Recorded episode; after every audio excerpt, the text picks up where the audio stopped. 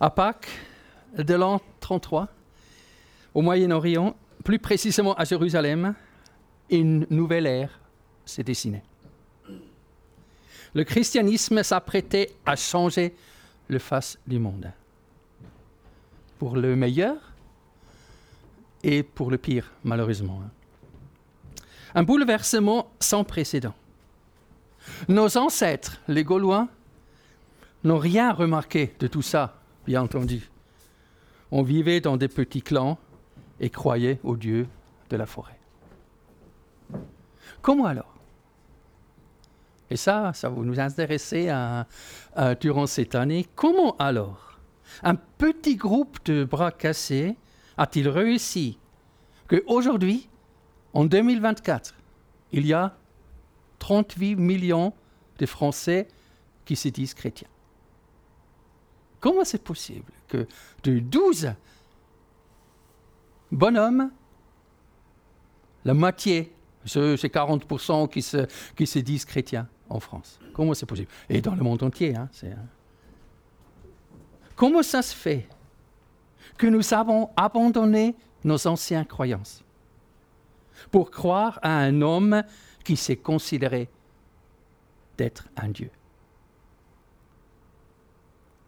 C'est de ça va nous parler les actes des apôtres.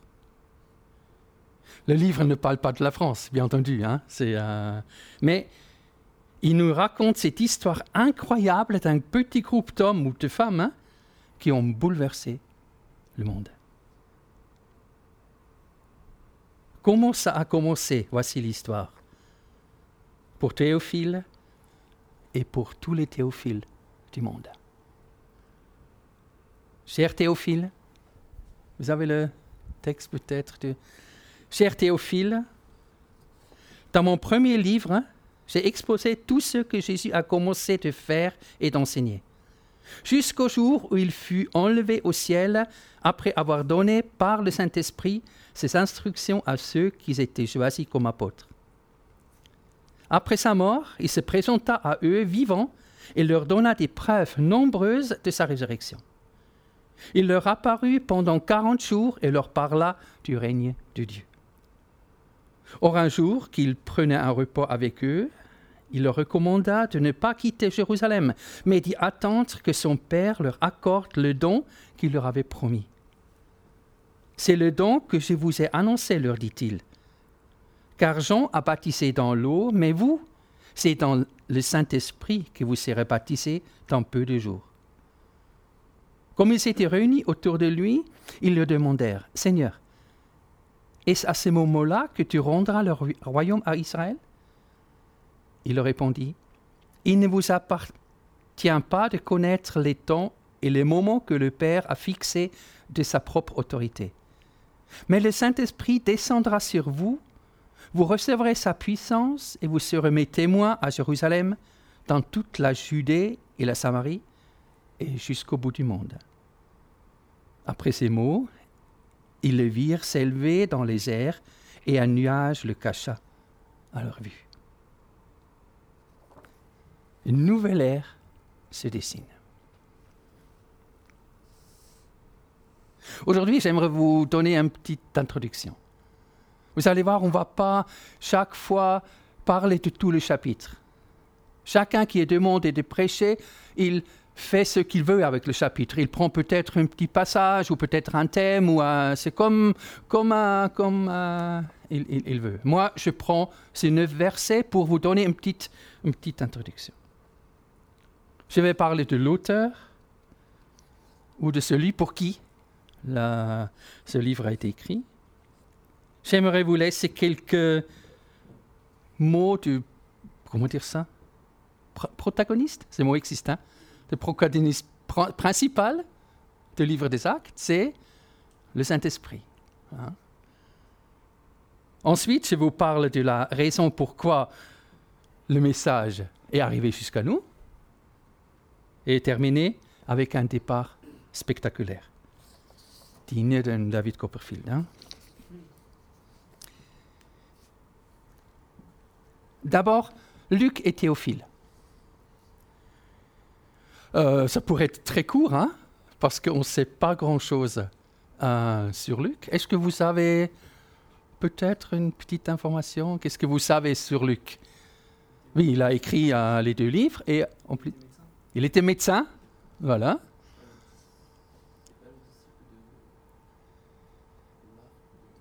Oui, voilà. Il, il était avec Marc et Paul sur des voyages. Hein? C'est, c'est devenu un collaborateur de Paul. Il a écrit euh, l'évangile selon Luc hein, et puis euh, les actes. Les deux choses, il a écrit pour Théophile. De Théophile, on sait encore moins parce qu'on n'a qu'un nom. On ne sait pas est-ce qu'il était chrétien ou pas chrétien, c'est sans importance. C'est seulement Luc voulait lui partager ce que le Seigneur a fait. Peut-être ça lui a approché hein, du Seigneur, peut-être pas, on ne sait pas. Hein. On ne sait pas plus hein, que ça sur lui. Luc était, comme a euh, été mentionné, c'était un ami proche de Paul, qui il parle de lui comme le médecin bien aimé, hein, en Colossiens. Et peut-être parce qu'il est médecin, si vous lisez euh, attentivement Luc et aussi un petit peu Actes, il s'intéresse beaucoup aux, guérisons de malades. Hein, ça, c'était aucun autre évangéliste parle autant des, différentes maladies. Peut-être c'était aussi à cause de ça, parce que ça, le touchait plus euh, que les autres. Paul parle de Luc comme son collaborateur. Il voyageait avec lui et il était un des rares était avec lui jusqu'à la fin. Parce qu'on parle de lui aussi quand, quand, Paul était en prison à Rome, à la fin de sa vie, Luc était avec lui. Et on pense qu'il a rédigé euh, le livre des Actes des Apôtres euh, à ce moment-là, quand Paul était euh, en prison et ils étaient les deux à Rome, avec des autres bien sûr, autour de 64 après Jésus-Christ. Ça, c'est les informations sur Luc et sur Théophile. Le deuxième, je veux, c'est pas chose, hein, pardon, hein, c'est le Saint-Esprit. Là, c'est déjà plus compliqué. Je crois qu'on peut, sans tordre quoi que ce soit, on peut désigner trois grandes périodes dans la Bible. Il y a l'Ancien Testament, c'est le temps de Dieu le Créateur. Il y a les évangiles, c'est le temps de Jésus, l'homme, le Messie. Et il y a les actes des apôtres, les, lettres, etc. Ça, c'est le temps du Saint-Esprit. C'est le temps de l'Église. Hein, chacun, chacun des dieux a sa période de prélédiction. Hein, je ne sais pas si on peut dire ça comme ça, mais on remarque bien qu'il y a trois périodes. Temps de Créateur, le Yahvé qu'on a chanté, le temps de l'Évangile de Jésus, le Fils de Dieu, et le temps du Saint-Esprit, hein, l'Esprit de Dieu. Autant de, peu de choses qu'on a sur Luc et Théophile, autant on a plein d'informations sur le Saint-Esprit. Et je pense au, fil des, messages, on va avoir beaucoup d'occasions de, parler de son œuvre, de ce qu'il fait dans la propagation de l'Évangile. Pour Jésus, c'était très important de, oui, de savoir qu'il y a le Saint-Esprit qui va venir. Parce que lui, Jésus, il ne peut pas vivre éternellement chez les croyants. Hein, parce que Jésus était un homme. Il était limité, il était là et il ne pouvait pas être ailleurs. Hein? Alors, euh, mais le Saint-Esprit peut être là et ailleurs. Et il peut être euh, dans un milliard de chrétiens, ou je ne sais pas combien, euh, dans le monde entier. Il peut être partout. Ce qui n'était pas possible pour Jésus. Alors, quand Jésus, la personne, est partie, il a laissé l'Esprit parce qu'il voulait cette puissance soit dans le monde entier présent. Il est le, on parle même de consolateur. Il est devenu le consolateur pour ses disciples. Parce que euh, vous, vous m'imaginez, douze apôtres, ils ont vécu trois, peut-être un peu plus ans avec Jésus, tout à coup il n'est plus là. Alors, perte totale de repères, ils ont tout quitté. Alors qu'est-ce qu'il faut faire maintenant? Il n'est plus là, plus personne qui guide, etc. Alors, Jésus a envoyé le Saint-Esprit pour consoler, hein, pour qu'il puisse avancer et savoir ce qu'il faut faire. Ils sont, le Saint-Esprit est venu pour remplir le vide que Jésus a laissé sur la terre. Ça va jusque-là? Alors, peut-être trois petites choses sur le Saint-Esprit, seulement pour, pour le présenter, peut-être. Hein, je, pas. Il fait partie de la Sainte Trinité. voilà. Est-ce que je dois expliquer ce que c'est la, euh, la Trinité? On peut peut-être comprendre un petit peu, mais on peut jamais vraiment comprendre la, la profondeur. Hein, on, essaye de, l'expliquer par l'œuf, par exemple. Hein. Vous avez peut-être déjà entendu, voilà, il a le jaune, il a le blanc et la coquille. Mais c'est quand même trois choses différentes. Hein. Mais ça, c'est pas Dieu. Hein, il, a pas, il est en trois, mais pas trois choses différentes. Les autres, ils, ils font ça avec l'eau. avec, mais ça aussi, c'est trois choses distinctes. Ça ne fait pas une unité comme c'est Dieu. Dieu est trois personnes. Et chaque personne est Dieu pleinement. Mais Dieu est un. il y a un seul Dieu. Le Père est Dieu, le Fils est Dieu et le Saint-Esprit est Dieu. Le Père n'est pas le Fils, le Fils n'est pas le Saint-Esprit, le Saint-Esprit n'est pas le Père. Alors, il y a un monsieur Tertullien euh, au deuxième siècle qui a essayé de mettre ça au clair. Comment on peut comprendre ça? Alors, il a inventé, je ne sais pas, certainement sous l'influence du Saint-Esprit, la Trinité, le mot euh, Trinité. Et il a écrit pour contredire un, mouvement qu'on trouve encore aujourd'hui, c'est les monarchiennes. C'est ceux qui disent que Jésus est simplement un homme que Dieu a rempli et l'utilisé. Mais Jésus n'est pas vraiment Dieu. Hein, c'est dans l'islam, on trouve ça aujourd'hui dans les témoins de Jéhovah, euh, on trouve ça aussi, euh, cette idée aussi dans beaucoup de théologie moderne. On trouve ça euh, aujourd'hui. Jésus était seulement habité par Dieu, mais pas vraiment Dieu. Alors Tertullien, il a essayé de, de dire, mais non, il est Dieu comme le Père est Dieu et comme le Saint-Esprit est Dieu. Mais ça nous dépasse complètement. Hein. Ça, il faut, hein, il faut reconnaître. Il est la puissance de Dieu parmi nous. Et au fil de chapitre, on va euh, euh, comprendre ce que ça veut dire. La puissance de Dieu parmi nous. Seulement deux mots, hein, peut-être. Si on parle de, puissance de Dieu, on pense toujours aux choses extraordinaires. Les miracles, les dons spirituels, la croissance de l'Église, les manifestations extraordinaires, et ainsi de suite. Ça fait partie, sans aucun doute, ça fait partie de la puissance du Saint-Esprit. Mais la vraie puissance de Dieu se manifeste quand un Saul, Saul devient un pôle.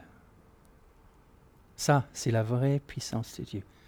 La puissance que Dieu peut changer un cœur totalement.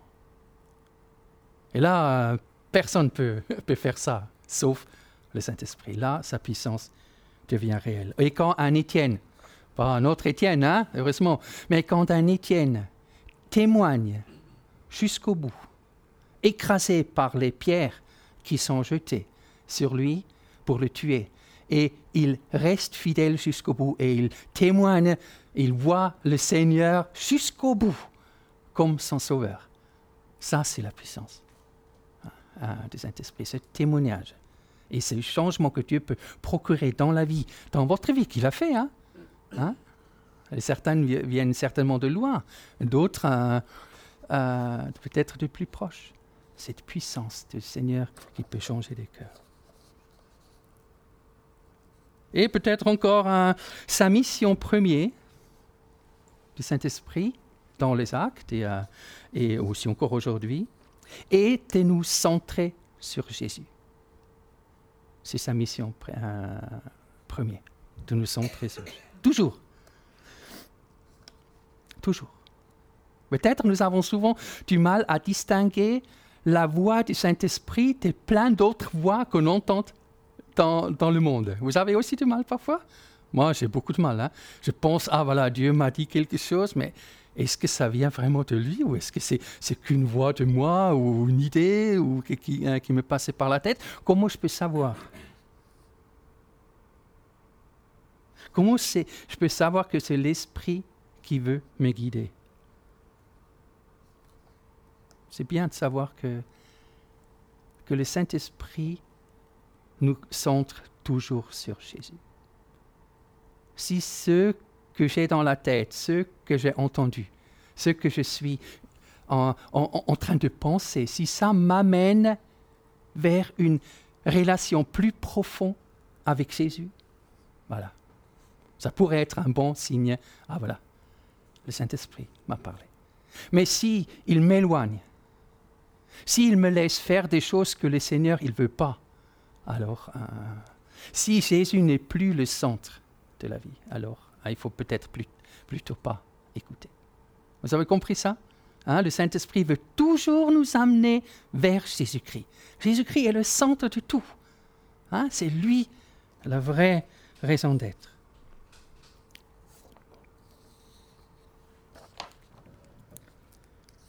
Voilà.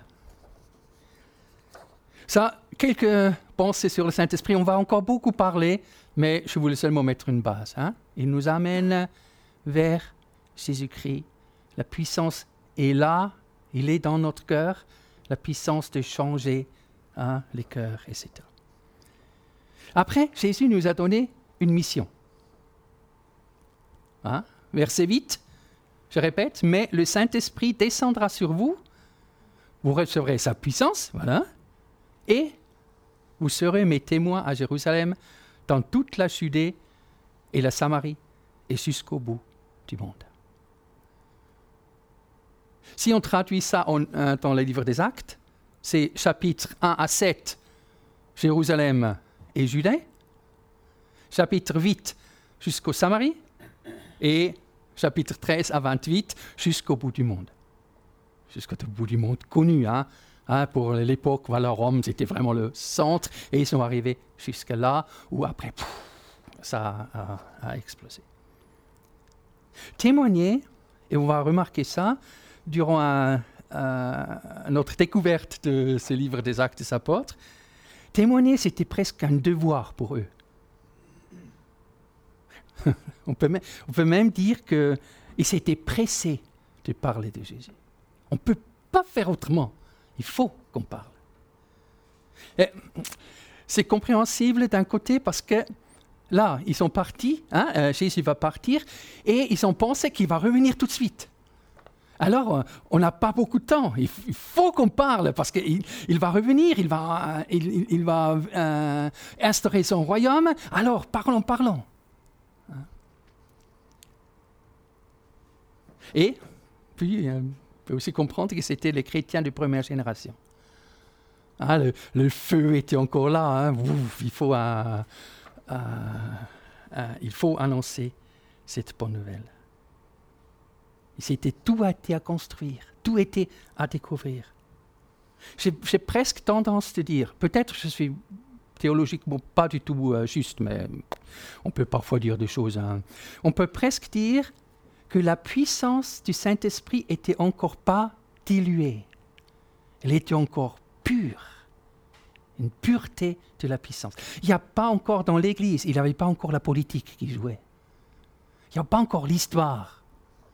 Hein? Les chrétiens, ils osaient encore à choquer le monde avec l'évangile, avec la croix de Jésus-Christ. Il osait encore. C'était avant que, que la tendance est venue de, partager l'évangile le plus soft possible. Il faut surtout pas bousculer quelqu'un. Surtout pas. On veut peut-être, mais on ne dit pas vraiment Jésus, parce que si on dit Jésus, pouf Je me rappelle toujours à, à Verdun, on avait euh, chaque année, le 21 juin, on a fait une chorale à l'église de Verdun pour, la fête de la musique. Alors on était chaque année, on était là.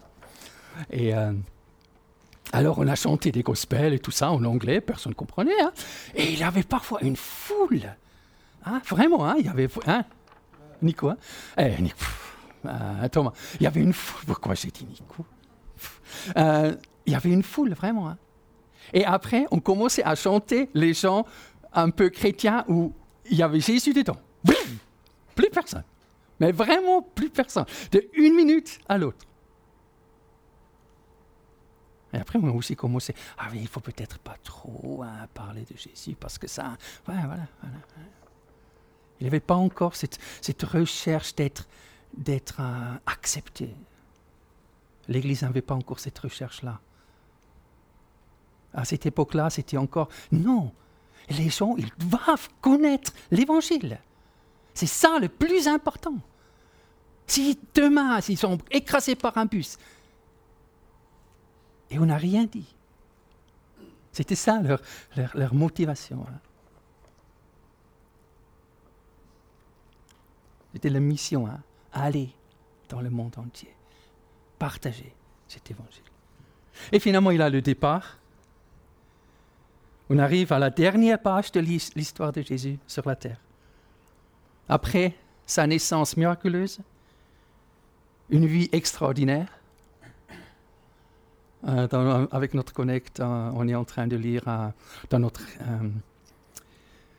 lecture personnelle l'évangile de Luc. Waouh! Chaque matin, c'est découvrir à nouveau ce que Jésus a fait. C'est, tellement hein, sa pédagogie, sa sagesse, comment il, il accroche les gens, son amour, sa colère, hein, sa détermination, sa finesse d'esprit, sa, capacité de voir des choses cachées, hein, de découvrir ça. Ça, c'est.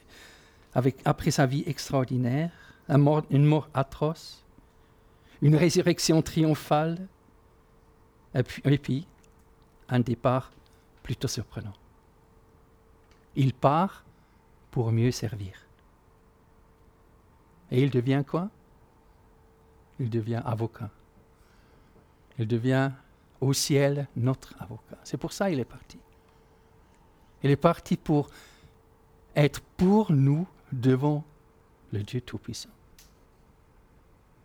Chaque fois que, que, nous on fait une bêtise, hein, que nous fait encore trop, trop souvent, je sais, hein, Jésus va devant le Père et dit Waouh, hein, regarde la croix, j'ai payé pour lui. Hein. C'est moi qui ai pris sa place. Là, ça c'est son boulot maintenant là-haut. Chaque fois. Et devant Dieu Tout-Puissant, trois fois saint, qui ne peut pas tolérer un péché. Jésus est là il dit, Waouh, pour vous, je l'ai fait. Car qui peut tenir devant le Dieu créateur? Qui de nous peut résister à sa sainteté? Nous pouvons le faire grâce à Jésus-Christ. Et ça, c'est seulement voilà, parce qu'il a donné sa vie.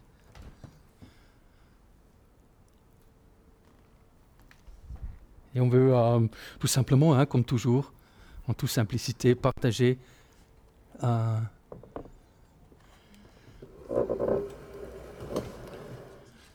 la Sainte Seine ensemble. Parce que si on peut être debout devant Dieu le Père, créateur de l'univers. C'est grâce à lui. Parce qu'il est mort à la croix pour nous, parce qu'il a payé pour nos péchés. Parce qu'il ne voulait pas rester Dieu Elle dit oh, non, non, non, ces petits uh, fourmis-là, ça ne m'intéresse pas. Non, il est devenu homme. Et en tant que cet homme, il a dit voilà, c'est moi qui va payer le prix pour toutes les bêtises que nous avons faites. Je vais payer le prix. Et ça, il a fait. Alors, ce matin, pour se rappeler de ça, tout simplement, on va partager cette scène, on va prendre le pain, on va prendre le, jus de raisin pour nous souvenir ce que Jésus a fait, en toute simplicité. Seigneur, euh, nous sommes là devant toi.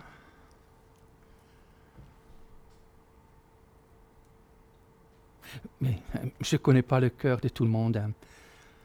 Mais peut-être les uns sont plus chargés que les autres. Les uns, ils ont peut-être euh, fait la paix avec toi, peut-être des autres pas encore. Ou il a des choses dans le cœur qui, n'est pas réglé, ou euh, des amours perdus. Seigneur, nous voulons le prendre dans cette idée que tu as payé à notre place. Et Seigneur, nous voulons prendre en te louant en te louant parce que grâce à ton pardon, je peux vivre. Je peux vivre. Grâce à ton pardon, je suis libéré. Merci Seigneur. Merci pour ton corps que tu as donné. Merci pour ton sang qui a coulé. Tu as tout fait ça de ton plein gré par amour pour nous. Béni sois-tu Seigneur. Bénis les éléments. Bénis chacun de nous, s'il te plaît. Merci beaucoup. Maintenant, vous, passez, vous prenez. Je ne vais pas distribuer. Hein. Chacun, si vous voulez prendre, si vous ne voulez pas prendre, s'il y a quelque chose, n'importe, hein, si personne regarde, ah oui, pourquoi Il y a. Non. Hein, c'est la liberté et la, et joie devant le repas du Seigneur. Waouh hein, Le Seigneur qui nous invite à partager sa table. Alors.